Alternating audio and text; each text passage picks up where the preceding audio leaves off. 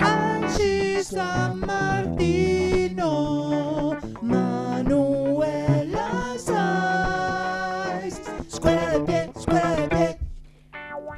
Bienvenidos, bienvenidas, bienvenides a De qué nos reímos, el podcast de Escuela de Pie. Mi nombre es Angie San Martino. Mi nombre es Manuela Saiz y en este capítulo, episodio, tenemos a la grandísima invitada, amiga nuestra y queridísima Magali Tajes. Bienvenida. Uh, tenemos que tener un... ¿Cómo les va? Hay que hacer unos aplausos. Hacemos el efecto, ahí está, efecto de sonido. Ahí ¡Ah, va. Camarotti! No, pues no nos olvidamos del, del machirule sonidiste. Ya que estamos, le damos la bienvenida a Fede Camarotti, nuestro operador eh, de la radio. Estamos en Lucite Radio, eh, una radio que ya hemos dicho que está creada por comediantes y por eso nos sentimos muy en casa. Y ahora vamos a pasar al episodio de hoy. Y que se presente. Bueno, yo soy comediante, soy escritora, instagramer para muchos y muchas y muches. Y psicóloga, que es Vamos. reciente ese. Todavía no, no ejerzo de alguna manera, pero, pero está. Está en la UBA, che. Estás respondiendo, estás respondiendo como un jugador de fútbol. Eh, no, Eh, gracias bueno, a vos. Todavía, Gracias a vos. todavía no ejerzo, pero estamos en eso, estamos en eso. Partido trabajo en el medio. Así que bueno, eso soy yo, básicamente. Y una persona que devuelve los tuppers. Eso es algo muy importante. ¿Sí? Sí. Bien. Mi mamá ya no los presta más igual, pero les Bueno. todos. Nos parecía importante que te presentes vos porque, bueno, por ahí uno a veces busca, la, bueno, para nosotras que somos amigas tuyas, es como que tenemos demasiadas cosas para decir y nos gusta también saber eh, la persona, cómo se presenta. Licenciada, lo tiraste Ay, para el podríamos final. hacer como algunos de nosotras, algunas eh, detallitos de amistad. ¿entendés? No, por eso, Cosas que si ella no vaya a decir en la primera Por eso. Tipo, yo puedo decir, muchas veces está despeinada, cuando come algo con mayonesa siempre le queda en el borde de la boca.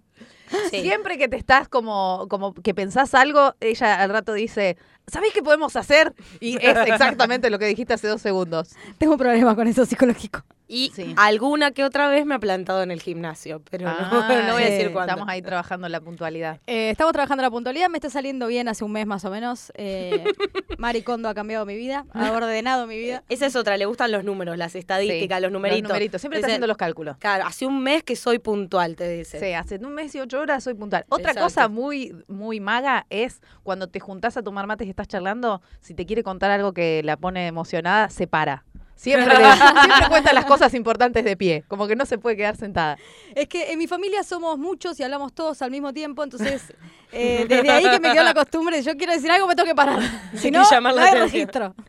Bueno, eh, en, en este podcast vamos a, charlar de distintas cosas. Nosotras, como para los que están del otro lado, si no, no nos conocen o si no conocen a Maga, eh, ella, como dijo recién, es comediante y lo que tenemos de particular, que por eso ven que hacemos muchos chistes, nosotras somos amigas las tres y nos conocimos exactamente en el ambiente de la comedia. Con Manu también damos clases, como, como comentamos en el episodio anterior, que por eso este es el podcast de Escuela de Pie, y por eso nos interesaba por ahí arrancar pensando en el recorrido en la comedia, pero pensándolo eh, desde, particularmente desde el taller y la manera que tuvimos de aprender stand-up. ¿Cómo fue esa experiencia? ¿Cómo llegaste al taller? ¿Por qué te anotaste? ¿Por qué quisiste hacer comedia? ¿Por qué quise hacer comedia? La verdad es que tenía muchas ganas de hacer teatro y me daba miedo. Entonces dije, hey, pará, stand-up puede estar bueno, parece más sencillo. Porque de eso tiene el stand-up, que parece más sencillo, pero no lo es. Eh, y me metí en alternativa teatral, había un montón de cursos, eh, a- pero tipo los que más eh, referencias tenían era uno de una mm, chica que no voy a nombrar, pero que decía tipo, si tenés problemas con tu marido, sí. ¿Era de una chica? Sí, sí. sí. Oh, Si tenés Dios. problemas con tu marido, si estás enojada con el mundo, este es tu lugar. Y era como, "Mm, no sé si es mi lugar. No tengo marido. No tengo marido, no estoy tan enojada. Me tengo que conseguir un marido para hacer Sí, el y me tengo que enojar con él. es un montón. Era un montón. Y después saltó el de Lucho y Fer, que eran como los más jovencitos eh, de alternativa que estaban ahí dando dando clases y, mm, y hacían decían que tenían como una entrevista previa y eso como que me Ah. motivó, como que dije, "Mm, es Una cita, sí. exclusivo". Una cita. y después era tipo, nada. Que encima Solo la, no tenías que estar muy desquiciado. la entrevista previa además no era No era con ellos, era con Pablito. Sí. que- Ah, Yo puedo confesar algo. Sí, eso quiero que cuentes. Yo, me- yo quería estudiar guion y, y me llegó por mail, yo había averiguado para estudiar con maestro y me llegó por mail como el taller porque Fer copió la lista de los que habían consultado y la mandó. Y me recopó, pero yo no tenía ni idea del stand-up, o sea, no tenía idea de nada. Vi que los profesores eran ellos dos, fui a la entrevista y yo creía que Pablo Más sola. Mazola era Lucho Mellera. Y cuando llegué a la primera clase, fue la entrevista, eh, lo saludé y dije, hola Lucho. Y después vi que Lucho era otro. Qué ver- Hoy por hoy me da mucha vergüenza eso. Eh, Pablo pero era como el tercer docente de, de ese taller. Claro, sí, sí, Eh, No, yo me acuerdo que llegué, pagué, la, pagué, me dijo, bueno, es tanta plata y se la di y le dije, ¿y la entrevista? No, ya está la entrevista, me dice. y yo como Me la vas a preguntar si exclusividad. tengo un marido y estoy enojada. Así que nada, y ahí empezamos, ahí la- las conocí ustedes, había también un montón, eh, había bastantes hombres y mujeres, Sí, era bastante mezclado. bastante Sí. mezclado, no había, ¿No? me da la sensación de Estoy que ahora son más ¿eh? mujeres. Éramos, Sí. sí. era miti miti, digamos. sí. Era- sí, éramos muchas mujeres. Yo ahora estoy pensando en- la muestra y creo que por lo menos seis mujeres éramos seguro. De Sí. 18. No, 14 pero no éramos. llegamos 18. a la mu- 14. A, 14. a la muestra llegaron menos. Sí, bueno, no, había un número de mujeres, no era que... No, estábamos para mí bastante parejitos y, mm, y me acuerdo que la primera vez que, mm, o sea, como que nos hicieron pasar la primera vez y Lucho me dijo, ¿qué te causa gracia? Y yo le dije, mi ex, como haciéndome la canchera, y él me Mm. dijo, ahora. Antes no te causaba gracia. Y yo dije, ay, me hirió. Pero... No es tan divertido este no, curso. no. Dije, "Mm, este curso Mejor de me voy con la mierda". del marido. Ahora sí estoy enojada. Em, pero después, bueno, fuimos como conociéndolos ahí y también me fui interesando más. Nos fueron presentando como el stand-up. Yo ahí conocí a George Carlin, a un montón que... Ellen.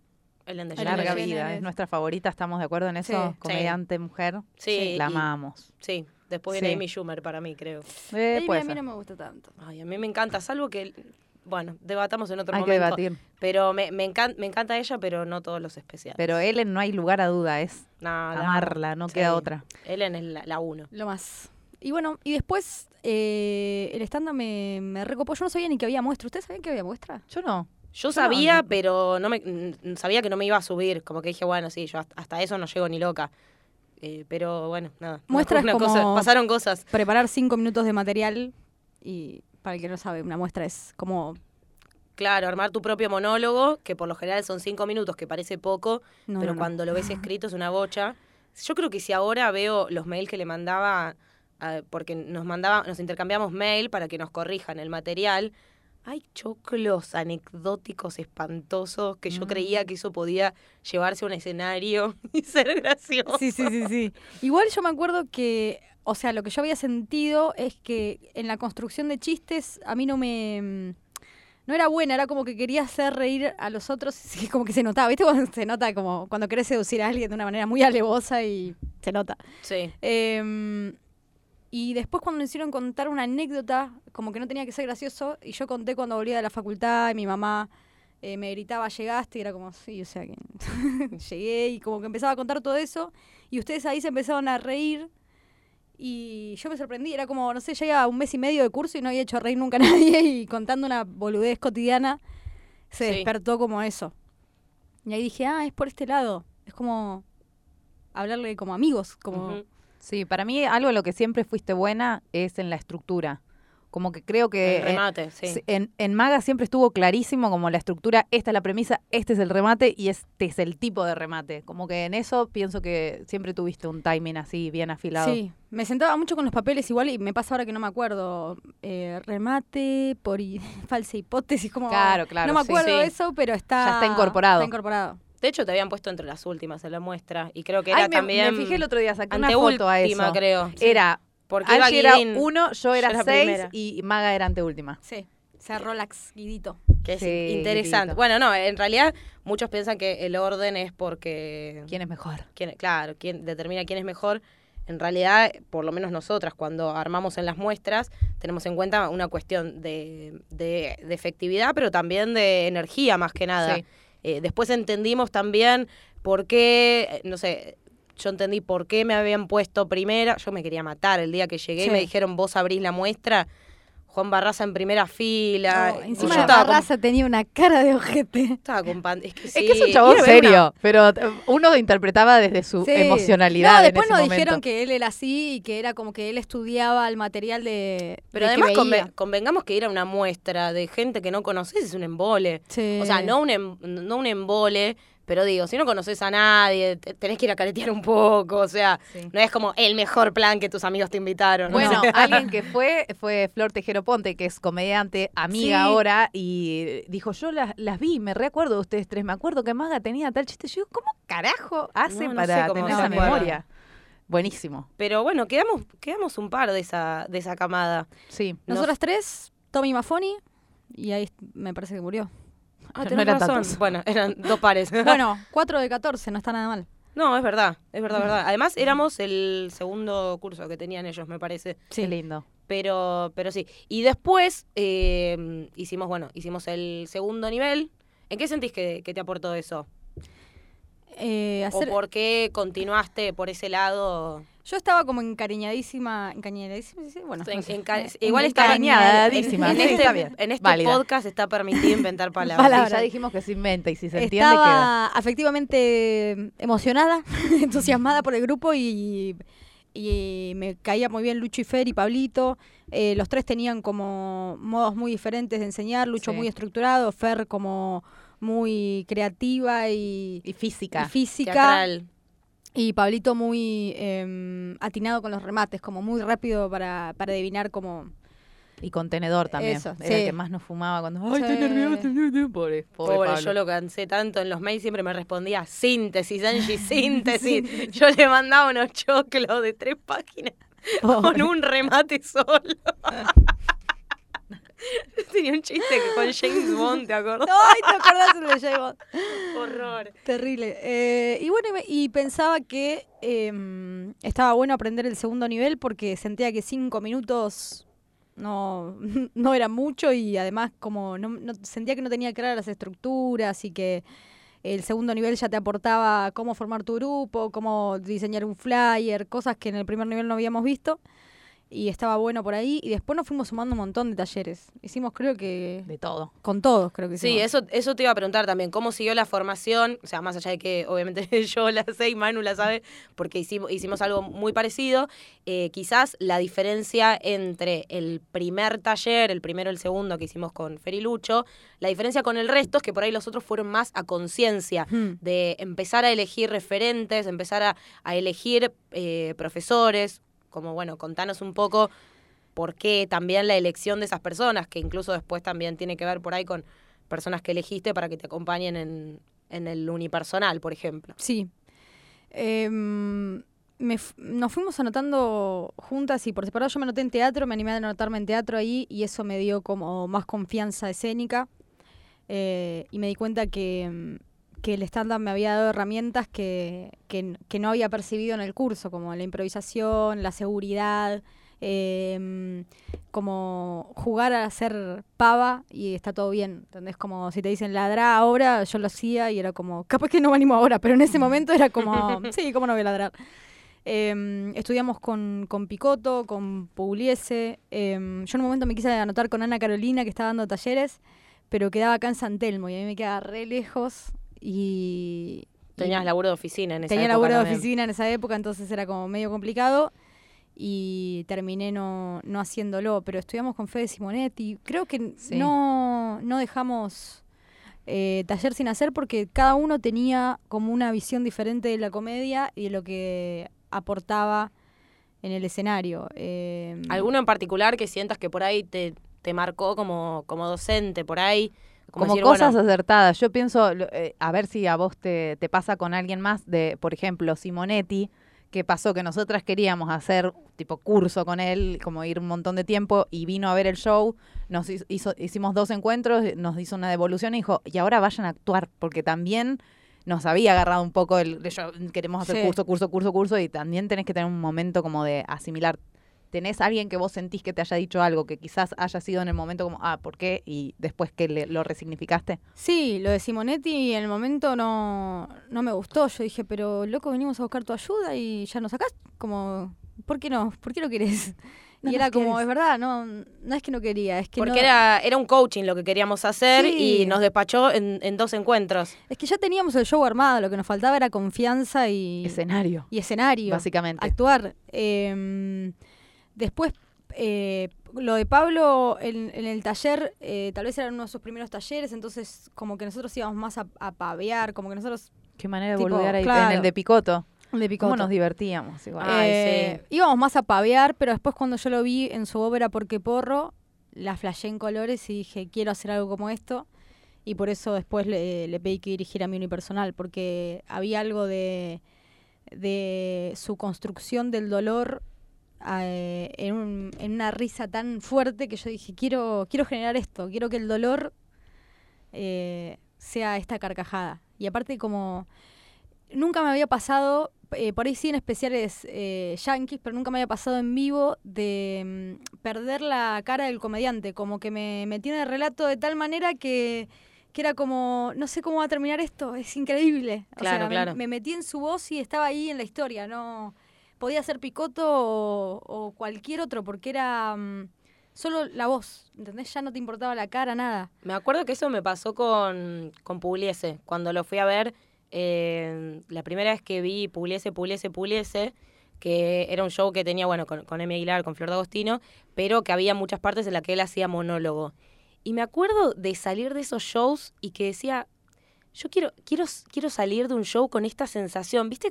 Que es algo que no, no es que es un show más, No. Digo que no tienen por qué ser así todos los comediantes, no tienen por qué querer todos lo mismo, pero esa cosa que te genera, viste, de estar tan metido en lo que te está contando y que la risa también lo que hace es como al- alivianar el, el mientras tanto, viste, como que siempre decís, por ahí pasó una hora y media y no me di cuenta. Claro. Eh, eso co- con, con Pugliese me pasó particularmente. Sí, Pugliese también lo, lo genera. Em, tiene mucho de eso. Y después, algo que, mm, que estabas diciendo recién, que tiene que ver con eso, con la elección por ahí de Pablo.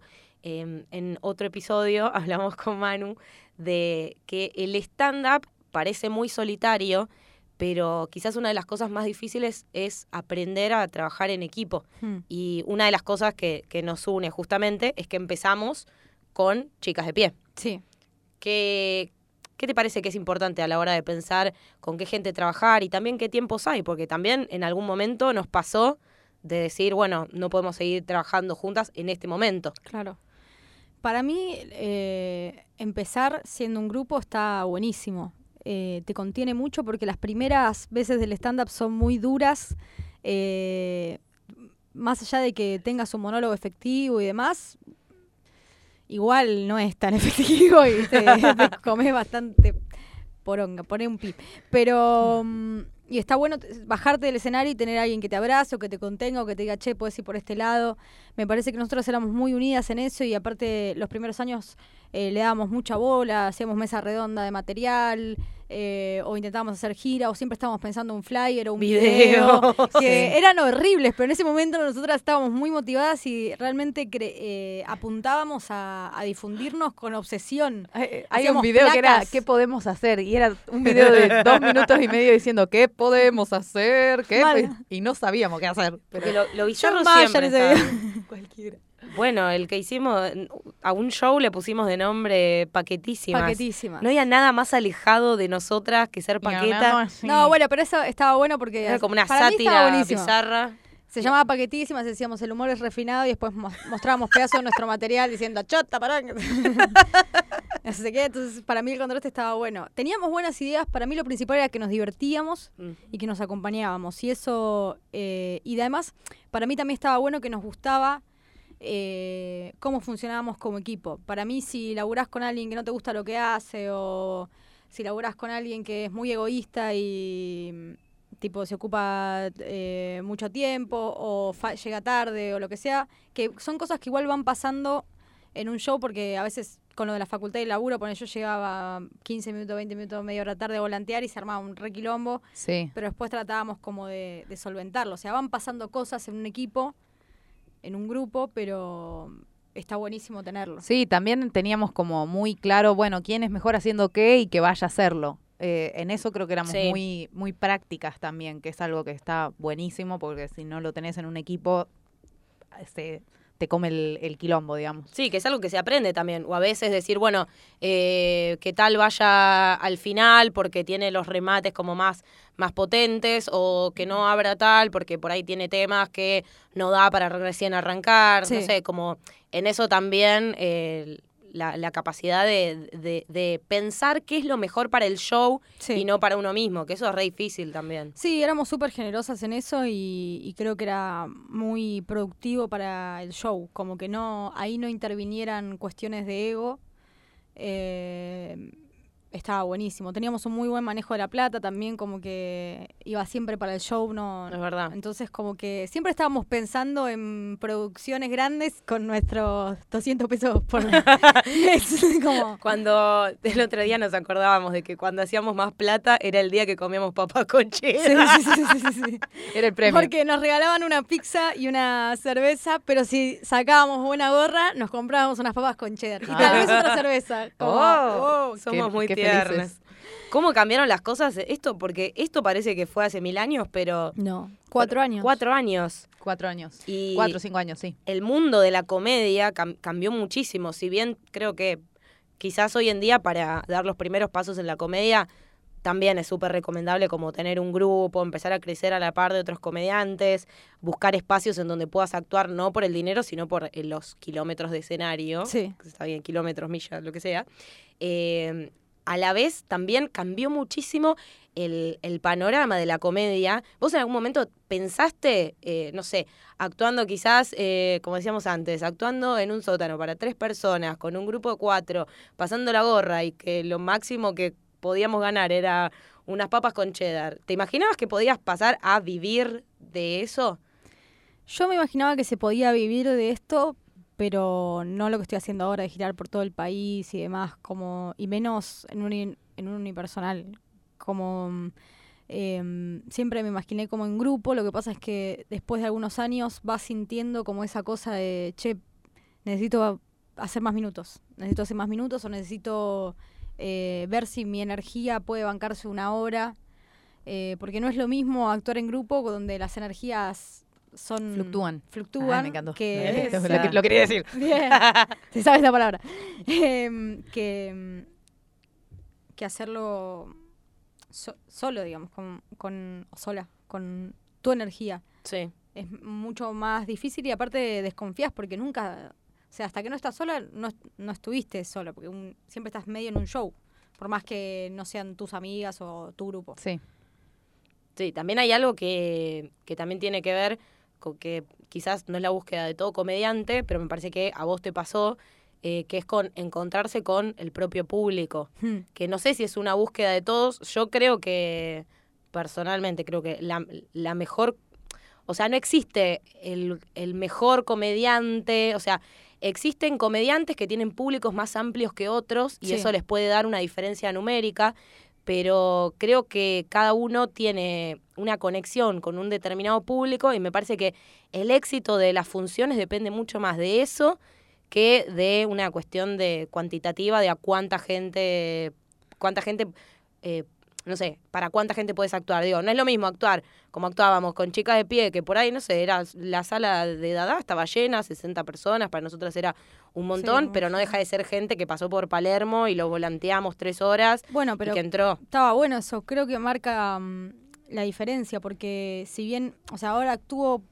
ponele, para 500 personas, pero yo sé que gente que me vino a ver a mí, entonces un poco ahí de regalo hay, como eh, tenés que ser muy horrible para que, como que la gente tiene ganas de reírse ahí, tiene ganas de conocerte, pero de vez en cuando vuelvo a bares y qué sé yo, donde no está mi público, y ver que la gente se ríe es como, decís, ah, entonces no es solamente con mi público, entonces está, está bueno como no, no dejar de tratar de pegárselo un poco en la pera para ver, Claro. para no perder, digamos, la el desafío como mismo.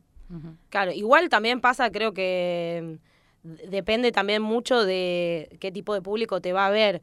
Porque una cosa es construir un público que le gusta tu comedia y que le gusta tu humor, Sí. eh, que me parece que eso está buenísimo, que por lo menos hablas de temas que les interesa Y otra cosa es que te vayan a ver porque te quieren conocer a vos, que no necesariamente tienen por qué regalarte nada. Hmm. Porque digo, por ahí hay gente que te conoce, no sé, vamos al caso este en particular. Quizás hay gente que te conoce de las redes sociales y no tiene por qué gustarle tu humor. Claro. O sea, a eso voy, como que por ahí la construcción de un público es importante, pero no, no deja de ser importante eh, pensar los chistes, armar el material, o sea, que esté bueno eso. Para, para mí no Sí, es que en algunos casos pasa, alguien que por ahí conoces de, de redes y decís, ay, lo voy a ver y te clavás. Sí. Eh, Claro. Entonces el laburo siempre tiene que estar. Exacto. Bueno, y algo particular que, que pasó con vos fue lo que estábamos hablando hace un rato, que tiene que ver con las redes sociales, con Instagram. Sí. O sea, de hecho, no me quiero adelantar, nos puedes contar vos la, la parte que quieras, pero eh, nosotras veníamos trabajando en un show que se llamaba Chica de Pie, que era semanal, y llegó un momento en donde sentiste como una especie de crisis con la comedia, si se quiere. ¿Con qué tenía que ver eso? Y cómo se transformó, porque se transformó también en todo lo contrario, por decirlo de alguna forma. Sí. Em, tenía que ver, la crisis tenía que ver con que estábamos em, actuando en, en un bar para 60 personas todos los fines de semana y era como lo máximo a lo que se podía llegar.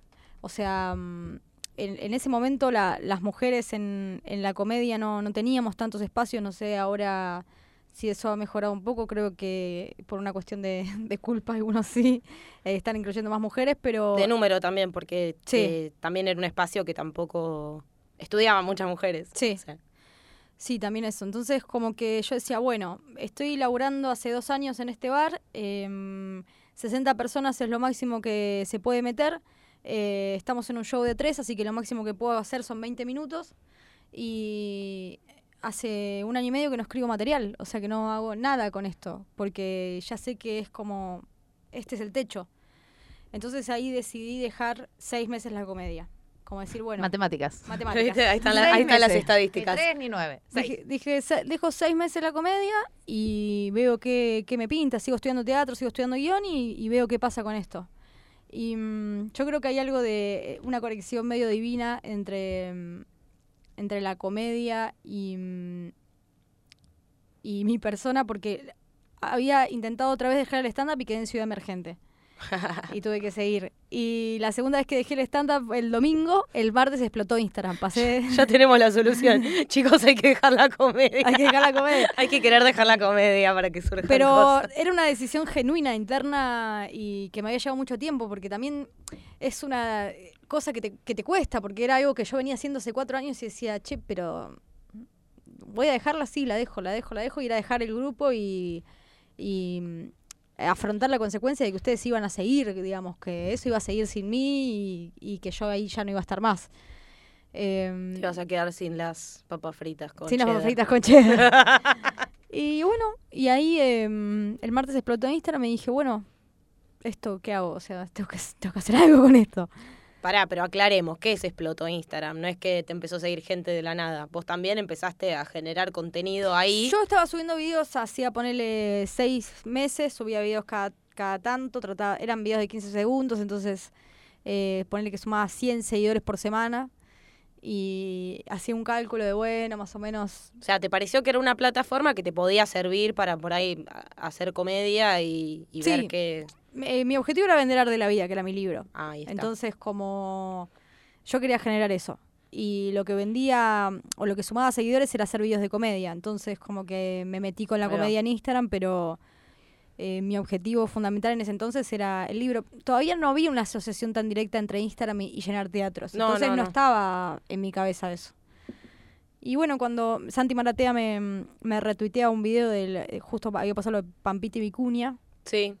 Y se hace viral y eh, sumo eso. De 3.000 seguidores paso a 20.000 en, un, en horas. Sí, me acuerdo ese día de estar mirando, estábamos en el grupo de WhatsApp y decía, Magalí, no puede ser, tenés 10.000 seguidores. No, no, terrible. Era una locura, era como, no, no puede ser. Y ibas actualizando el... Yo pensé que se me había roto el teléfono a ese nivel.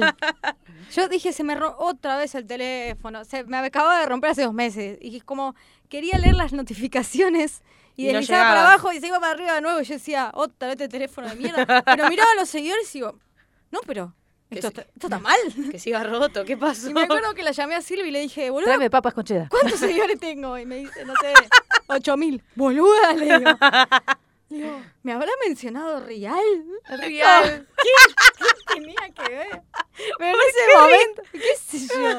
Era como lo que daba fama. Dije, güey, Pampita Vicuña capaz que salía en Real. Y mm, era mi último video y no, era Santi Maratea. Eh, y bueno, y ahí me contactó Gabo Grosval, me dijo de hacer el uni. Le dije, mira, tengo 15 minutos. Va a ser el uni más corto del mundo. Un micro Un uni. micro uni. Todavía no estaba Bueno, no micro stand-up microstand-up en esa época. Hubiese sido Casi genial. podrías haber inventado el micro stand-up y te la per- no la viste. Me la perdí. No la viste. Eh, y bueno, y después dije, bueno, dale, vamos con... Había conocido a Uke Gerasi. Eh, habíamos hecho un show juntos y le dije, probemos a ver qué onda. Em, también me, me pasaba que mm, sentía que había que romper con, con lo que yo ya venía haciendo. Y mm, de alguna forma, si volvía Chicas de Pie, era como que yo sentía que algo ahí era como volver eh, a algo que ya se había terminado. Como que yo esa decisión ya la había tomado, entonces no podía volver para atrás.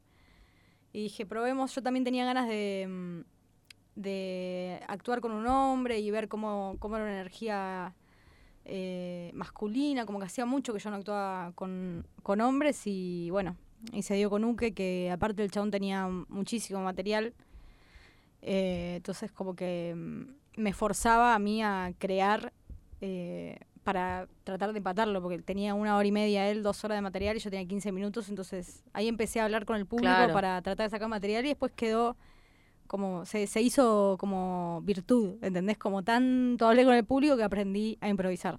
Tenés algo de eso, ¿no? De forzarte a ciertas situaciones para poder como sacar cosas nuevas, como, no sé, por ejemplo, eh, si en Chica de Pie estabas cómoda, decir, bueno, no, me, me voy a actuar con alguien que, que no conozco tanto, que no sé cómo me voy a llevar. Y cuando con Uke también estaba todo súper estable, que, que giraban por todos lados, dijiste, no, pero ahora voy a, a- a hacer mi unipersonal Sí. y viajar sola, que también, digo, el entorno de eso es totalmente distinto, viajar con un compañero, a viajar con un productor. Sí, eh, es como una... Como hay una ansiedad de crecimiento en mí que donde la, cuando la cuestión ya se estabiliza, de- digo, bueno, ¿y ahora qué? Muy de Escorpio. Muy escorpio, Muy de ¿no? Escorpio. Sí, me lo dijo la astróloga. Me dijo, Escorpio no está bien cuando está algo tranquilo. Claro. Siempre necesita conflicto. Y bueno, es eso, como derrumbar un paradigma para crear otro. Sí. Está buenísimo, hay que, hay que animarse. Sí, Bueno, y en, y en este crecimiento que estamos hablando, también eh, algo que nos interesa a nosotras para el podcast, justamente por eso se llama de, de que nos reímos, eh, es eh, el proceso no solamente de cómo van creciendo, no sé, porque hay cosas que son medio inmanejables, o sea, por un lado está Instagram, que empieza a crecer un montón, y también estás vos sabiendo aprovecharlo y también teniendo cierta experiencia que te llevó a poder capitalizarlo, porque si Instagram explotaba con y vos tenías un solo video en tu cuenta y o no hacías estándar, como que quizás quedaba ahí en lo anecdótico de otro video que se viraliza y que muere ahí. Sí. pero también más allá de- del proceso de eh, ir aumentando en la cantidad de material, en la cantidad de minutos, en, en la profundidad de los temas, en la cantidad de gente que te viene a ver, también hay un proceso a nivel, a nivel comedia. Hmm. ¿Cómo, cómo ves ese, ese cambio de Magalí que hizo la muestra en el 2012 y los shows como los pensás ahora? ¿Cómo encaras el material? ¿Notas algún cambio? Por ahí no.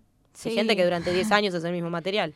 No, eh, hubo muchísimos cambios. Yo creo que en cada show una versión eh, más cerca de lo, de, lo, de lo que yo soy. Como al principio eh, en stand-up hablaba mucho de mi familia y, y de cosas que observaba del mundo, pero no podía tocarme nada en lo personal, no podía contar nada de mi vida privada y cada vez que lo hacía lo hacía de una forma como muy eh, así nomás, como sin pensar y siempre me fracasaba, entonces era como, ay, entonces no tengo que hablar de mi vida.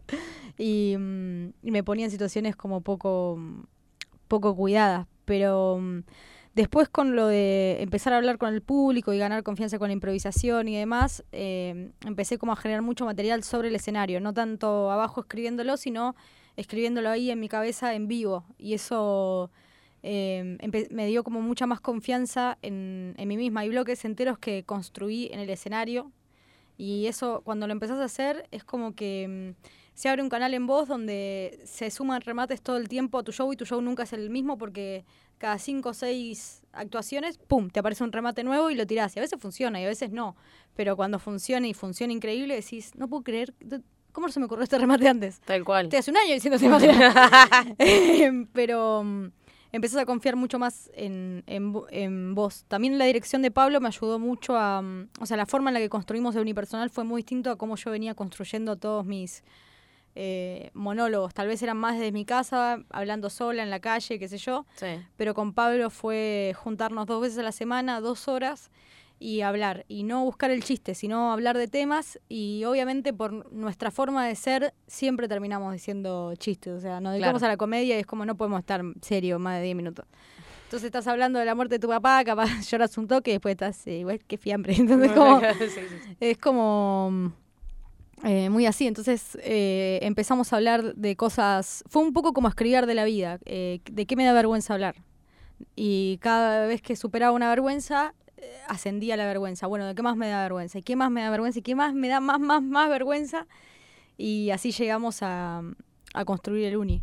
Hay cosas que me gustan más, obviamente, cosas que me gustan menos, pero hay una postura política, hay una postura feminista, eh, hay decisiones que yo tomé sobre el material y que mm, privilegiaron mi pensamiento eh, antes que la risa inmediata. Claro. Está el pochoclo, obviamente que hay pochoclo, eh, es como Pablo decía, está bueno mirar una película, pero si está po- tiene pochoclo mejor. Como Claro, sí, sí, sí. si tiene pochoclo es buenísimo. Entonces hay temas muy serios y, y que intento hacer pensar a la gente, pero siempre como alivianados por, por chistes boludos, por voces eh, infantiles y, y una postura de como de inocencia, como de juego. Em, que quizás en, en otros shows no, no había tanta decisión mía o tanto pensamiento atrás, Tanta reflexión. tanta reflexión. Y, por ejemplo, ¿querés presentar el segmento?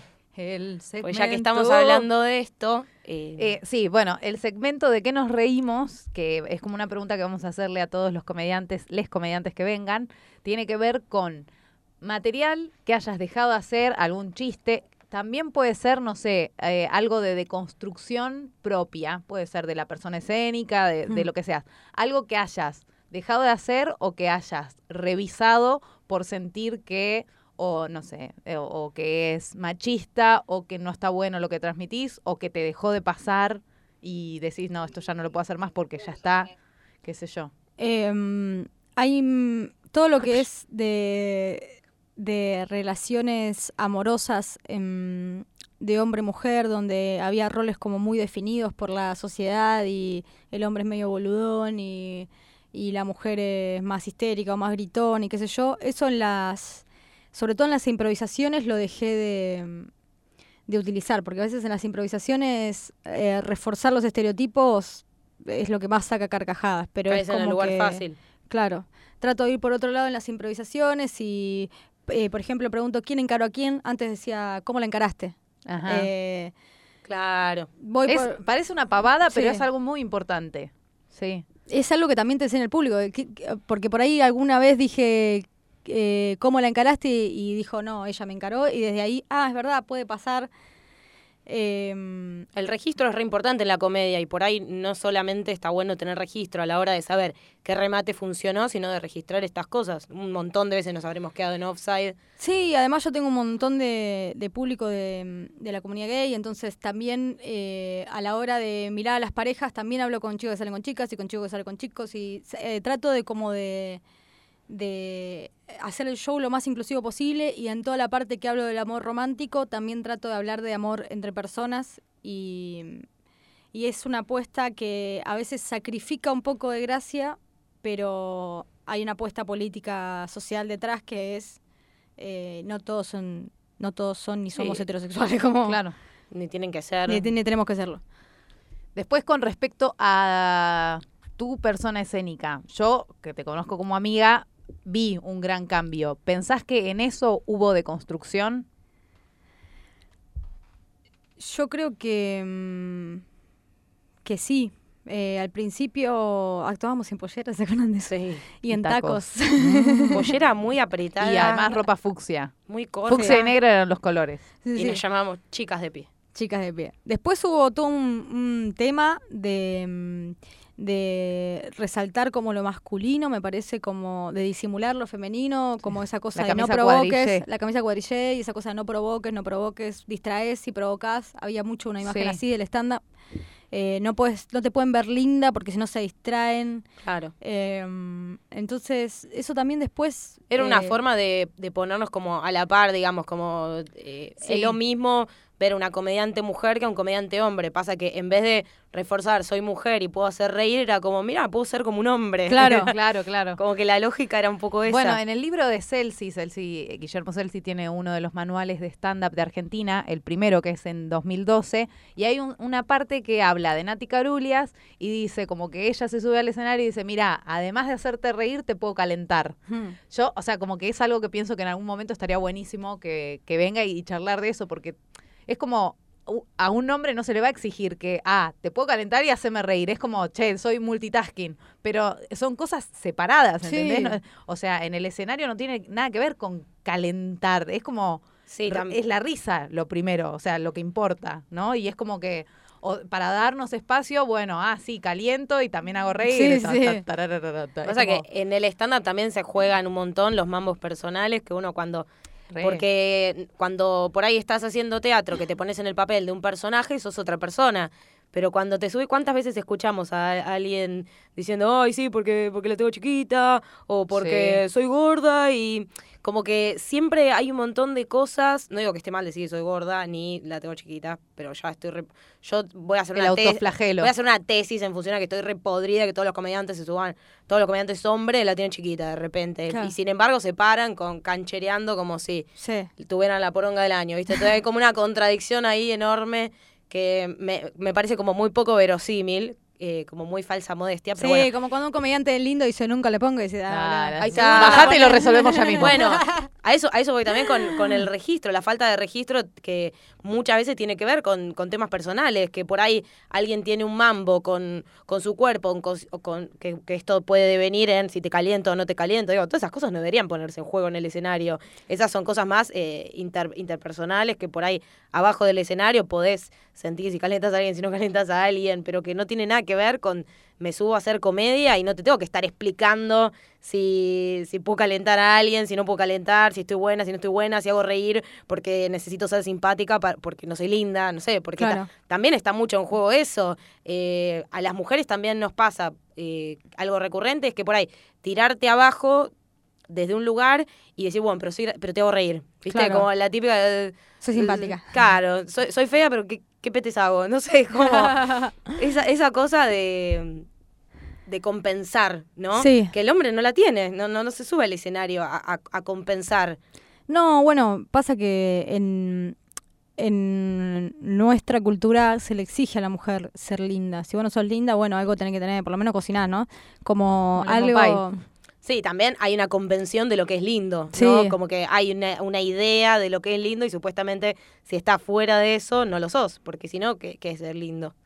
No, es totalmente subjetivo. Yo, el cuerpo es algo con lo que mm, todavía no, me- no me metí en, en la comedia, pero creo que estaría bueno en algún momento porque mm, le damos mucha mucha rosca a, a los- al cuerpo cuando somos eh, mujeres. Creo que los hombres también, pero Sí. eh, lidian de una forma mucho más amable tal vez. O es mi idea cuando yo, mm, no sé, lo, lo veo en, la- en las playas como las mujeres tapándolos y los hombres tipo en tetas. Hola.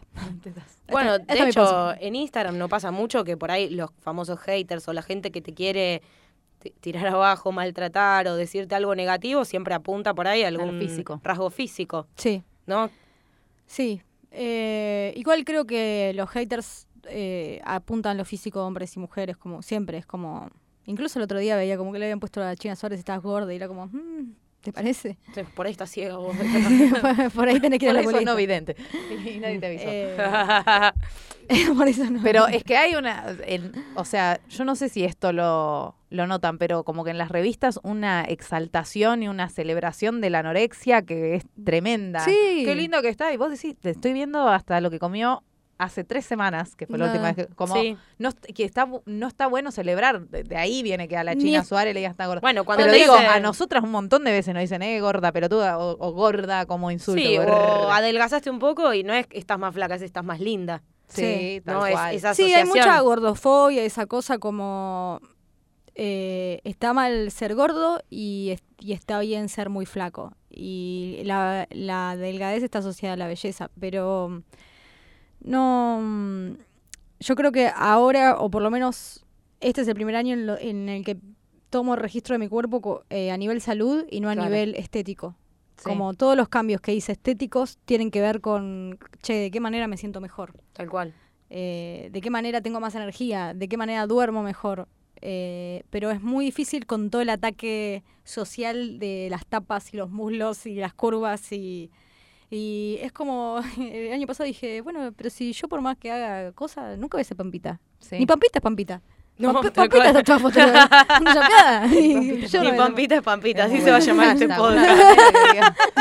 Podi, ni es pampita. Bueno, y volviendo al tema de la deconstrucción, ¿algún chiste en particular que hayas cambiado el enfoque o que lo hayas sacado porque decís... Igual para redondear, creo que, o sea, que lo físico sí hay algo que, como que hubo todo un proceso de, para mí, eh, yo que lo veo de afuera, y creo que en esto como que las dos coincidimos mucho de, de cortarnos, el pelo, adelgazar, eh, subir de peso. Angie creo que fue la más estable en estos años, como a nivel... Sí, yo soy eh, de- estable de en lo que se ve. en no maquillarme. Pero digo, sí que hubo algo como de, de al principio muy resaltar lo femenino, camisas transparentes, que se note el corpiño, tacos. Después una masculinización que también coincidió con que el momento en el que al flyer le pusimos el bigote, Sí. porque era como una negación que ahí te cortaste el pelo tipo Justin Bieber.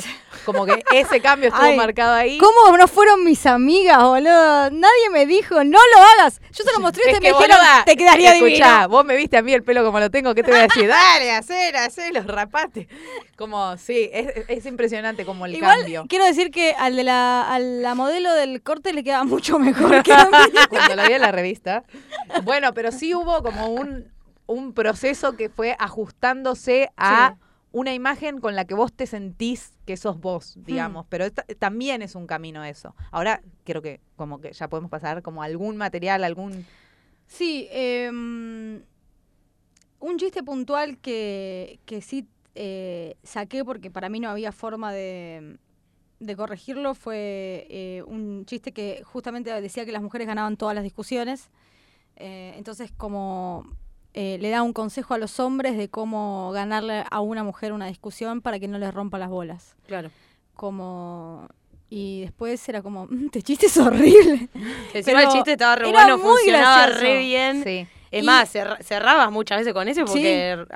arrancaba aplauso. Sí, y de hecho, ese fue un chiste que yo creo que hasta que vos no dijiste que hiciste esa revisión, yo no me había dado cuenta. Y eso que nosotras todo el tiempo Nos sabíamos de revisamos el memoria el material, material. y un montón de veces hablamos y muchas veces estuvimos atentas a, che, mira, lo que estás diciendo acá no está bueno. Mm. Ese fue un chiste que puntualmente se nos pasó por alto. Y porque era un machismo encubierto, como tenemos muy asociado a, a- a los hombres a la pasividad y a las mujeres a Al hinchapelotismo. Claro. Sí, pero también podés decir eso como, ah, bueno, pero estás diciendo que las mujeres ganamos la- las discusiones, como que estás diciendo las mujeres somos buenas. discu-". Sí, pero también lo que está detrás, que quizás, mm, quizás no lo dijese de manera literal, es las mujeres son las rompepelotas y los hombres son los que no saben cómo evadirse de esa rompedura de pelotas de las mujeres. Claro, que responde a muchos estereotipos eh, de parejas tradicionales. Claro. Pero no es en lo que yo creo que. eh, no creo en ese tipo de amor, digamos. Entonces, eh, puede, puede representar a una gran parte de la población, pero no es lo que yo quiero reforzar, digamos. Sí, quizás también eh, es, se puede, es un chiste que tan- tranquilamente se puede repensar y cambiar el enfoque, porque por ahí el problema está en que la mina era la insoportable y el chabón era el que tenía que decirle todo que sí para que se deje de romper las bolas. Mm. Tranquilamente si uno... Como que los chistes se pueden repensar también, digo, de- cuando estás discutiendo con alguien que es insoportable. Lo querés, te lo regalo. Sí, lo quiero, lo compro, listo. Vos escuchaste, tengo el chiste de esponja, lo logré. Era para esto el podcast. Era solo para robar. Queda, registrado Sí, que no le es- estoy plagiando material. Es Ahora firmamos única- la escritura. La única forma capaz de salvarlo, Pero hay algo que dice Flor Tejero Ponte, ya es la segunda vez que la nombro, creo que hay que que invitarla, invitarla ya. prontamente, eh, que dice que ella algo que hace siempre es cuando piensa un chiste, lo cambia de género para ver qué pasa. Sí. Y si no funciona es porque está siendo machista, entonces no lo hace. Sí, había un chiste que yo tenía mm, de cuando em, do- eh, dos chicas se acerca un pesado en el boliche a dos pibas y las pibas para sacárselo encima le dicen no somos lesbianas Sí. Y era como Y era, no, soy Somos lesbiana, porque así hablaba Maga también. Sí, Otra cosa que sí. cambió mucho fue la voz. no soy lesbiana Soy Decía, lesbiana. era como dice, decía como es como echarlo con un sándwich de milanesa como No decirle salí tiene ir". jamón y queso también Eso también era. pero después Sí, sí, sí. no se va tenían unos acentos extraños y mm, Extra mellerísimos. sí muy Se te pegan Se te los pegan. profes, sí, se Después pegan. en una época también me decían, estás igual a Fermetil. Y yo era como, ay, ¿cuándo voy a ser igual a mí, la puta madre? Ni Eh, Pampita es Pampita. Ni Pampita es recordalo. Pampita. Y después contrarrestaba esa cosa de. mm, de. De, la- de atacar a la mujer como diciendo, sos boluda, ¿para qué le decís eso? Diciendo, los hombres tienen mucha fantasía de estar con lesbianas, ¿por qué? Si tipo te cuesta con un punto G, imagínate con dos. Sí, Era como. la venganza, ahí la había revancha. como un, un bardeo a ambos, eh, a, a mujeres y a hombres, pero fueron chistes que después terminé como, ya está, no me siento cómodo con esto, ni- Claro, ni, claro. agrediendo a los dos, como que para mí eh, en- encontré más eh, potencia eh, com- de comedia eh, bardeando al- a, los que no están en el suelo, ¿entendés? Como a los que les pegan a los demás, como que ahí hay una diversión Claro, sí, sí, tal cual. Y es que es creo a- lo más copado de apuntar como comediante. De, porque también es, Pero es un camino también. es un porque- cliché de la comedia el pegarle al que ya está golpeado. Es Mm. como, dale, ¿y vos qué podés decir? que Obvio, pero bueno, también hay que entender que este análisis se puede hacer porque ya hiciste ese chiste y ahora lo podés ver con otros ojos. Porque si no, también está como, viste, la ambición de recién, No. recién aprendo a escribir un remate y ya quiero eh, escribir un monólogo con contenido social y a la vez que me quieran todos y a la vez Sí, hacer reír digo- y a la vez. Si hay cosas que por ahí se pueden revisar en el momento de que nosotras lo hacemos Sí, un montón en clases, de revisar en el momento, che, ¿por qué estás diciendo esto? Por- me acuerdo de una alumna que se había separado y su pareja se fue con otra chica. Y como que todos los chistes que hacía apuntaban a bardear a la piba. Y ella reconocía, si yo no- eh, sé, sé que está mal que mi enojo sea con la mina, pero me pasa. Y ver, bueno, ¿cómo lo podemos ajustar para que esto sea gracioso? pero no, no refuerces el la mujer es la conchuda, te roba el marido, eh, nos odiamos entre nosotras. Claro. Y, y aparece algo copado después Sí. de eso. Pero creo que también tiene mucho que ver, me pasó la otra vez de ir a actuar a a Avellaneda y actué con dos comediantes que eran, o sea, arrancaban hace poco, eran sus primeras funciones, eran alumnas del mismo profesor. Y en las, en las dos apareció el caso de, bueno, y sí, yo también me hubiese dejado. ¿Cómo no me va a dejar mi novio si soy insoportable y soy una pelotuda? Y era Claro, como, palos, el palos. autoflagelo, como vos decís, ¿por qué seguimos sosteniendo esa cuestión de la mujer se tiene que autodestruir para causar gracia? Hmm. Creo que eso es algo que está bueno que se esté atento lo antes posible como comediante y también los docentes en general. Bueno, Sí. eh, sí. No, no. No, no, no, por favor. Ay, Eh, ahora nadie habla. La que digo invitada. que, que también hay, hay hombres eh, autoflagelándose y, y demás, y creo que mm, a veces como que malinterpretamos la vulnerabilidad, como en realidad la vulnerabilidad puede eh, ser una fibra muy íntima, entonces tocamos lo banal o lo, o lo superficial como el cuerpo o como Sí. soy boludo. Para esto, el especial de comedia Annette. Nanet. Nanette. Nanette. Ay, la concha. Que, eh, Annette, qué yo bueno iba que a a decir decir Annette. eso. Yo dije. Anet, no lo vi. Annette Frank. ¿Se parece a Nanette? Danette. ¿Cómo era? Paren, no, paren, chicas. Paren porque me lo voy a olvidar. Sé que es Gatsby, el... Ana Gatsby. Ana mezclaste, Ana. mezclaste Ana con Nanette y tiraste un Annette. Annette. Bueno, Manu, Danet, es vean el yo especial. no les doy todo Danet. servido. busquen, busquen. Ay, qué bueno. Esto es buenísimo porque en las clases pasa así siempre que yo digo cualquiera y An- Angie me corrige. Y bueno, como sí, ya Y entiendo. encima te sentís como el orto. No, pero a veces como de ya estar juntas nosotras nos damos cuenta de las tres que por ahí yo digo una palabra, un nombre que ponele, no sé, quiero decir Federico y digo Robertito. Y ya sabes de quién está hablando. Ya saben de quién. Ay, terrible. Bueno, sí, eso lo iba a decir también, que, que el, el especial ese de Nanette habla justamente de eso. Así Sí. que busque, búsquenlo, habla también como de la, la diferencia esa entre estar pegándose palo con de todo y pensar que ese es el fin último de la comedia, como subirse a maltratarse para que el otro pueda proyectar lo que le pasa Hmm. y, y- y reírse y sanar, porque también en la medida que vos te estás dando palos a vos mismo, tampoco, o sea, no, no es saludable. No sé qué Para está- nada. te interrumpimos con Anet. No, eso. Estaba Eso. diciendo. Bueno, si les parece, para, para cerrar, ya casi estamos, eh, hay algunas preguntas que pusimos en Instagram para que te puedan hacer los seguidores de Escuela de Pie. Eh, algunos son exalumnos, algunos son quizás próximos alumnos. Vamos a elegir a- algunas porque hay algunas que no vale lo que vos... Manu hizo una pregunta como que una- o sea, es una ella lo posteó desde escuela de pie y yo contesté desde mi cuenta cosas. Esto no se puede reproducir. Tipo, que cuente si Te- se comió. Ah, No. Hace Eh, el gesto. Tenemos un código que es. No. Eh, eso, eso no. Bueno, acá eh, Mariana pregunta comedia y machismo, ¿qué onda? Pero eso ya un Pero poco lo estuvimos eh, ¿puedo- hablando. ¿Puedo pedir que cuente algo? Sí, por del, favor. De la CB en Pacheco.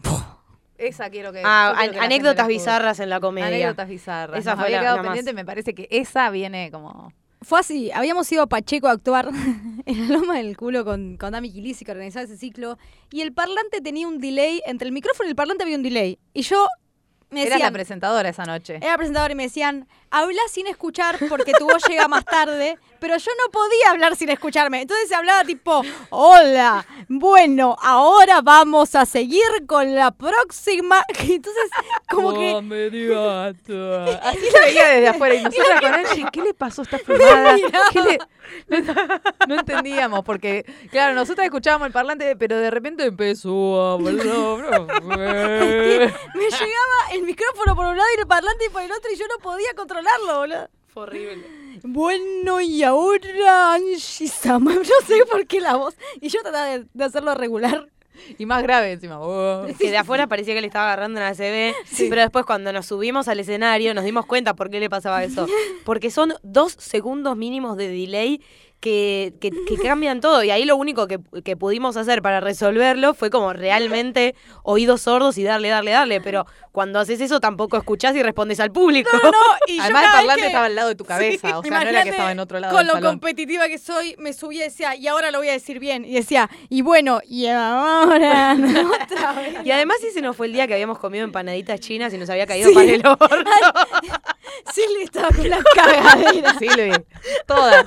Chicos, ustedes están yendo al baño cada dos minutos. Sí, yo también. Si no las empanaditas No pidan empanaditas chinas No fue, no fue el show. No fue el mejor show que Ni tengan una CB tampoco. Pero quedan las mejores anécdotas de todo. Ay, boludo. Bueno, a ver, vamos con eh, alguna que otra preguntita que haya llegado acá. Eh, yo terminé un curso con Fer Sangiao y estoy haciendo Open Mic. ¿Algún consejo? O sea, esto se traduce en ¿qué consejo le das al que en este momento eh, acaba de terminar su curso? Que trate de subirse a todos los espacios posibles y que no que el fracaso no interceda con su motivación. Bien, es una gran respuesta. El límite es que te pidan plata. ¿Cómo? ¿No? O sea, uno. Ah, a- sí, eh, hay algo que saber que es: vas a tener que ir a lugares chotos, la vas a pasar como el culo, no va a ser parecido a la muestra. Eh, quizás te exijan que lleves gente, porque también se entiende Sí. desde el lugar que organiza que necesiten eh, comediantes nuevos para que convoquen, pero si te piden eh, o, o te dicen tenés que vender tantas entradas o te piden que pongas plata, ese es como un poco Sí, el límite de el decir, no, chabón, ta- tampoco te Después hay otro acá que está bueno. Te dicen, ¿tenés algún recuerdo que sea tan doloroso que no se pueda transformar en comedia? Así que Desarrollero. vayamos. llore, llore. No, ni siquiera. Ay, no sé. Sí, no, seguro. Se- bueno, pero yo creo que todo es como decís vos muchas veces, Angie, que eh, tragedia más tiempo, comedia. Me encanta esa frase. Entonces, como para mí hay cosas que hoy me duelen muchísimo, que todavía no pueden ser comedia, pero por ahí en 10 años eh, lo hago, ¿entendés? Como depende de lo que te vaya moviendo. Sí creo que hay cosas que nunca van a ser comedia. Cuando y se está muere el bien. perjudicado. Ah. Ah, estoy esperando que te muera para hacer un chiste sobre vos. Eso sabelo. Sabelo, hay que salir a matar. ¿Y qué aprendiste de vos misma haciendo comedia? Pum, Tomá, vos, eh, ni- ninguna. ¿Qué tipo de remate preferido? No, nunca nada. No, nunca nada liviano. ¿Qué aprendí de mí misma? Que, mm, que soy inquieta, eh, que soy muy autoexigente, eh, que me cuesta cuidarme y poner límites eh, y que soy mm, eh, buena poniéndome metas. Bueno, un montón. Estadísticamente positivo. Estadísticamente. Estadísticamente. posible. Bueno, yo creo que con eso estamos, ¿no? ¿Algo más que quieras decir, agregar? No, chicas, gracias por invitarme. Lo pasé re lindo. Ay, te Nos queremos, encanta tenerte. Queríamos, queríamos tenerte en el segundo programa, porque en el primero nos íbamos a presentar, pero fuiste como una parte muy importante Sí. de nuestro inicio en la comedia y queremos que estés. Así que muchas gracias. A los que quieran buscarla, obviamente está en redes sociales como Magalitaje en todos lados. Sí. Si quieren saber eh, dónde va a estar haciendo show, en la página web, ¿no? Sí, en mi página web, magalitaje.com.ar. Fíjense ahí porque no sabemos en qué momento van a estar escuchando este programa. Con respecto a nosotras, saben que nosotras somos Escuela de Pie, nos pueden seguir en Instagram en arroba Escuela de Pie. Eh, a Manu la pueden seguir en Manuela Saiz. arroba Manuela Arroba Saiz. Manuela Saiz. Soy- Manuela Saiz. Anet. Nanette. Yo, arroba Angie San Martino. Estamos en Lucite Radio. Si en algún momento se deciden hacer su podcast o programa de radio, pueden consultar, que es un lugar hermoso. Le agradecemos también a Fede Camarotti, que estuvo en la operación técnica y que también es comediante, así que también lo pueden seguir en Instagram. Y le agradecemos también a Emi, que hizo la cortina musical. Creo que con eso estamos. Nos vemos la próxima en el tercer episodio de De qué nos reímos y nos pueden dejar mensajes en nuestras redes sociales para la próxima. Listo, muchas gracias. Besis. Abrazo.